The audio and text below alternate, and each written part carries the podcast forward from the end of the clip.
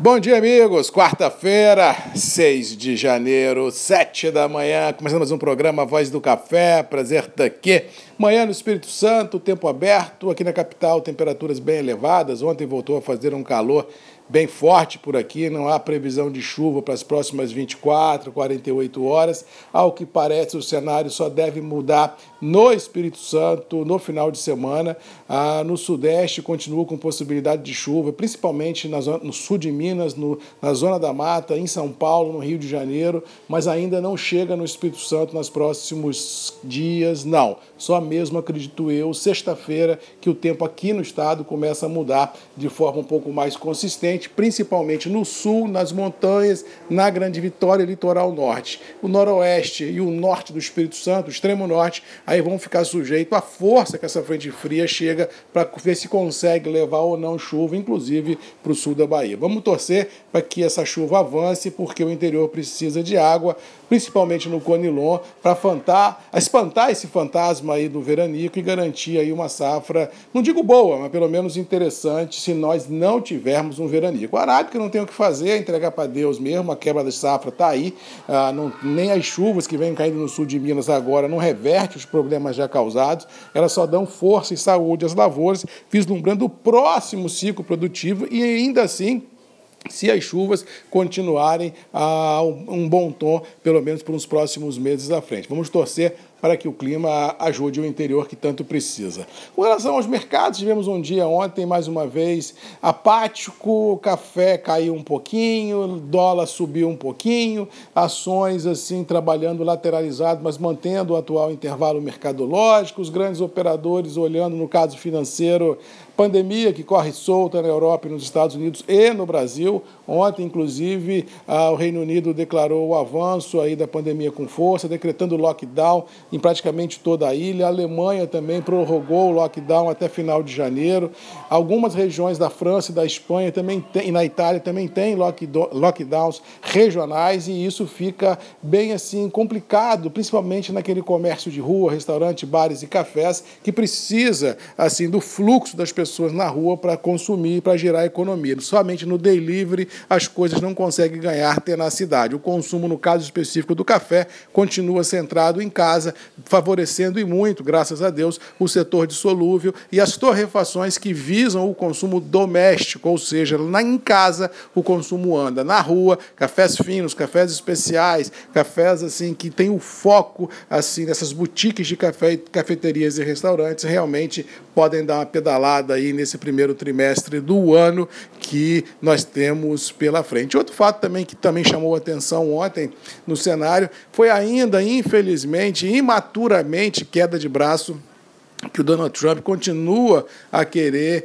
impor aos americanos, ao Congresso, à sociedade, aos militares, aos empresários, de que não vai sair do poder, que houve uma fraude, que o Biden não vai tomar posse. Há uma semana da posse do Biden, inclusive hoje, convocou os americanos para ir para as ruas contra, contra a eleição. Quer dizer, uma coisa assim surreal se nós analisarmos a grandiosidade dos Estados Unidos, a grandiosidade dos americanos, a grandiosidade da democracia americana, que é exemplo para o mundo inteiro e o empresário Donald Trump, o presidente Donald Trump, fazendo um papelão desse, realmente manchando a sua carreira política e, empresarial. Como diz outro, eu não vou julgar, porque quem sou eu para julgar o Donald Trump como empresário? Né? Não estou longe disso, mas politicamente é muito complicado a gente não saber perder. Eu acho que a gente tem que saber ganhar, mas principalmente quando eu falo aqui, já venho falando, tem que saber perder, tem que saber sair de cabeça erguida, para que nos próximos, é, é, próximos, quem sabe, embates políticos, ele ter cara para voltar e tentar uma reeleição. Mas do jeito que está sendo conduzido lá a situação, eu acho que vai acabar mal.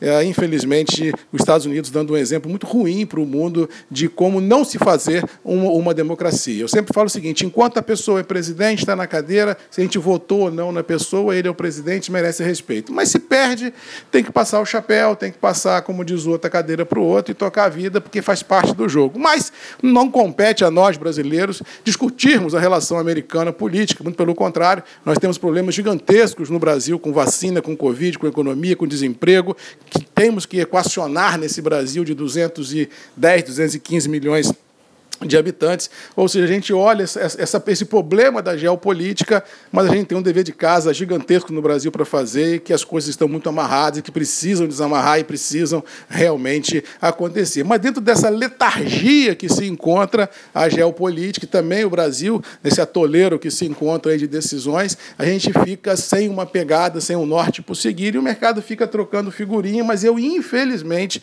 continuo a achar que nós estamos vivendo já uns 40 dias um grande, um grande país, Alice no País das Maravilhas. Não é crível a gente acreditar nesse, nessa, nessa bolha financeira que nós estamos vendo aí no Brasil e achar que isso tem sustento ah, na economia real. Inclusive, ontem, ah, eu fiquei até assustado quando eu vi num jornal em São Paulo, uma pessoa entrevistando, ah, assim, nada contra, mas assim, uma esteticista em São Paulo, uma manicure, comprando ações na Bolsa, eh, fazendo unha da madame com laptop comprando ações. Ou seja, quando chega nesse ponto, a situação realmente passa um pouco da lógica, passa um pouco da razão e está muito próximo aí de colapsar isso tudo. Eu já vi esse filme antes, eu tenho 32 anos que olho essa coisa. Geralmente, quando o mar está cheio de sardinha e não tem tubarão, é hora de ficar muito atento no mercado, porque é um mar perigoso, é um mar que vem de ilusão, é um mar que realmente pode pegar muitos de surpresa numa realização de lucro e numa economia onde você não tem um juro atrativo, uma perda do capital principal que a pessoa tem no mercado financeiro, é humana humanamente impossível a sua recuperação, dependendo do tombo que vier, se a economia não der o respaldo para uma recuperação. Cuidado e atenção.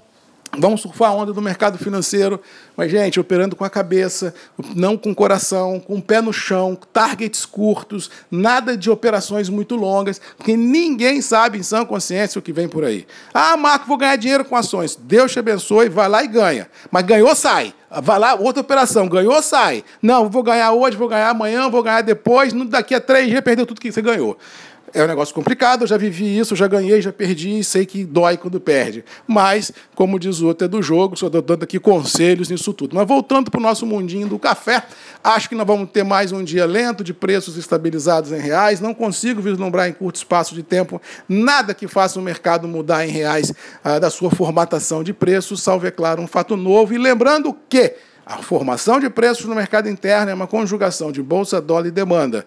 Temos que ter essas três variáveis é, é, conjugando para o mesmo endereço para a gente validar uma derrocada ou uma alta muito forte de bolsa. Fora isso, não vejo nenhum grande é, cataclisma que faça o mercado mudar os seus atuais patamares, tanto para Conilon quanto para Água. O mercado está no preço, está precificado e todo mundo esperando ver hoje lá nos Estados Unidos o que vai dar lá com a passeata em favor do Trump na eleição do Joe Biden. Que Deus nos abençoe, que Deus abençoe esse mundo, para que a gente possa ter um pouco mais de juízo na cabeça, não acreditar em Papai Noel em janeiro e tocar a vida à frente, porque deve é. Beijo no coração de todos, boa quarta-feira! Um abraço do Marcos Magalhães, da Voz do Café. E até amanhã, às sete, comigo aqui, Grupos e Redes MM, ponto de encontro de todos nós. Um abraço e até amanhã.